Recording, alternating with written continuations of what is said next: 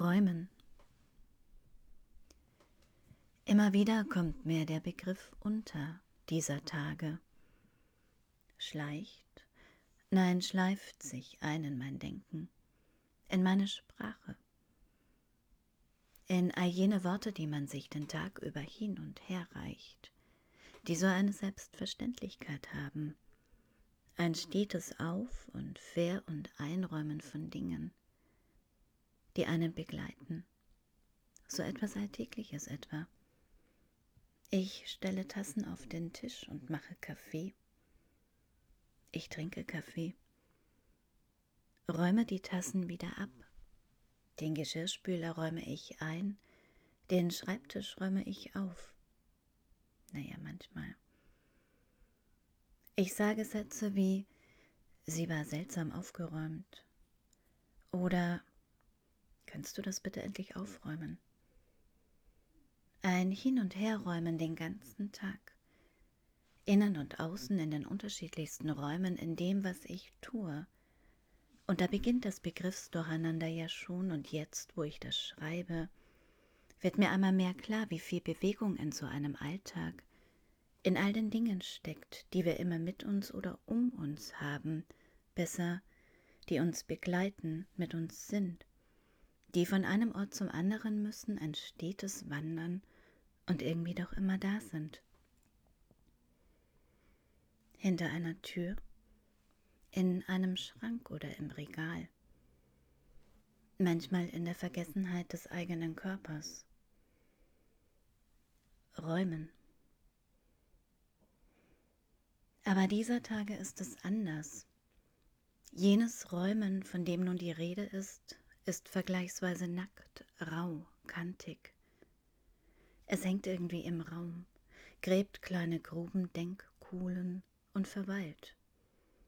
Morgens, wenn die Zeitung hier auf dem Tisch liegt, das Räumen will sich nicht einfügen, anpassen, hakt sich ein, bleibt durch den Tag, wenn ich Nachrichten höre, bleibt, wenn ich versuche, mit dieser Welt irgendwie zurechtzukommen, mir ein Bild dieses Räumens zurechtzuzimmern im wahrsten Sinne des Wortes, zumindest bis zum Sonntag dieser bzw. der letzten Woche.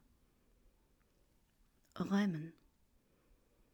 Es steckt auch in Räumen und verrückt, denn beide Begriffe funktionieren ganz wunderbar sowohl als Verb als auch als Substantiv, das Räumen und das Träumen. Und je öfter ich den Begriff laut spreche, ihn in den Raum schicke, vor mich hin räumen, desto stärker verschwimmt er, ein Phänomen, das mich immer wieder fasziniert. Und also schlage ich das Wort nach, online, gebe es ein, staune kurz, lese. Das Räumen ist ein Fertigungsverfahren der Zerspantechnik, bei dem ein Räumwerkzeug auf einer Räummaschine an einem Werkstück entlanggezogen wird, in Klammern Außenräumen, Klammer zu, oder durch eine bereits vorhandene Bohrung hindurchgezogen wird, in Klammern Innenräumen. Lese auch. Dieser Artikel beschreibt das Fertigungsverfahren. Zu ähnlichen Begriffen siehe Räumung. Und also sehe ich nach der Räumung. Ein Klick, ein weiteres Begriffsgeästel, der erste Zweig hin zum Schach. Die Räumung ist ein Motiv im Schachspiel, bei dem ein oder in Klammern seltener mehrere Felder oder Linien freigemacht werden, damit diese von einem anderen Stein besetzt oder überschritten werden können. Und während ich die wenigen Worte lese, nicke ich schon innerlich, habe das Gefühl, diese Begriffsannäherung besser zu verstehen, sie auf meine noch ratlose Sichtweise der Dinge anwenden zu können, also auf den vergangenen Sonntag, als ich mit vielen anderen Menschen in Lützerath im Regen, in der Kälte im Matsch stehe, wo Räumen und Träumen auf einmal so nah beieinander liegen ineinander verhackt sind in diesen Räumen.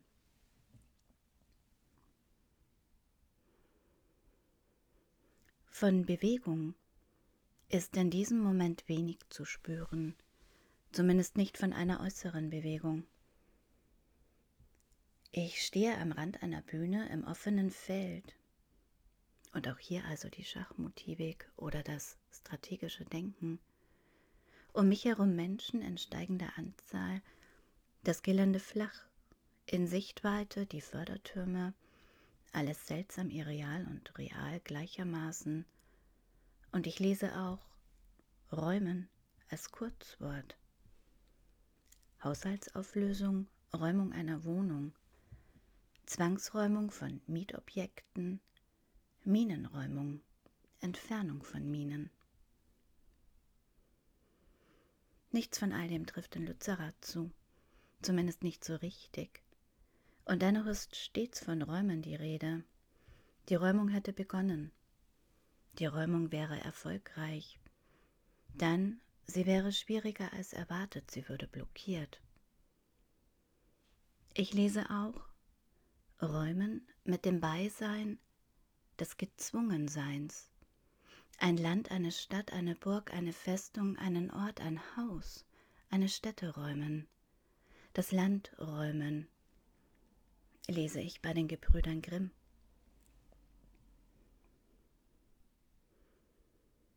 Und ich werde lange stehen an diesem Nachmittag, werde nicht geräumt. Ich stehe einfach nur wie so viele.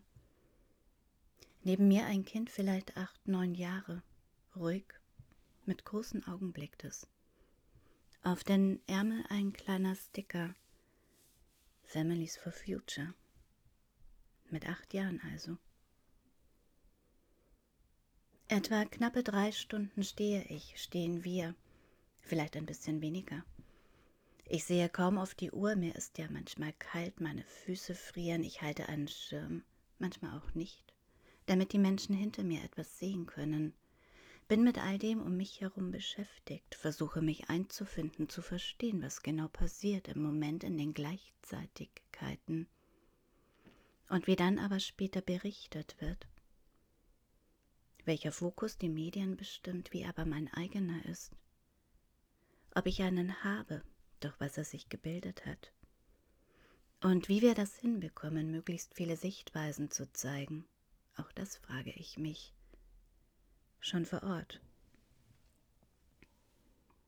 Überhaupt, der Ort, Lützerath, gehört sich nicht mehr selbst. Und ich lerne, dass all jene Orte mit dem Suffix Rat auf eine Rodung zurückgehen, eine Landnahme durch das Roden von Bäumen im Mittelalter noch früher. Etwas, das ich nicht weiß. Vielleicht, weil ich aus Bayern komme, die Orte dort selten mit einem Rad enden, eher mit einem Bach, dort im Wittelsbacher Land, während ich hier umgeben bin von Orten mit Rad. Rodungsnamen. Was Sprache also erzählt und wie wichtig das ist, auch das denke ich während ich weiterlese, dass Lützerath erstmals 1168 in einer Urkunde als Lutzelinrode erwähnt wird. Der heutige Name aus dem 17. Jahrhundert datiert, dass es eigentlich kleiner Ort bei der Rodung bedeutet. Wie absurd. Oder welch ein Kontinuum, in dem wir leben, in dem wir uns es heimisch machen, wer weiß. Und an der Bühne höre ich später Musik ich höre Menschen singen, singe manchmal selbst mit. Power to the people.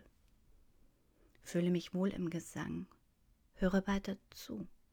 All den VertreterInnen, die dort sprechen von den unterschiedlichen Verbänden. Sehe diese jungen Menschen auf der Bühne, höre Parolen, noch so ein komplexer Begriff. Manchmal spreche ich ganz leise mit. Das Laute wird nicht meines werden auch an solchen Orten nicht.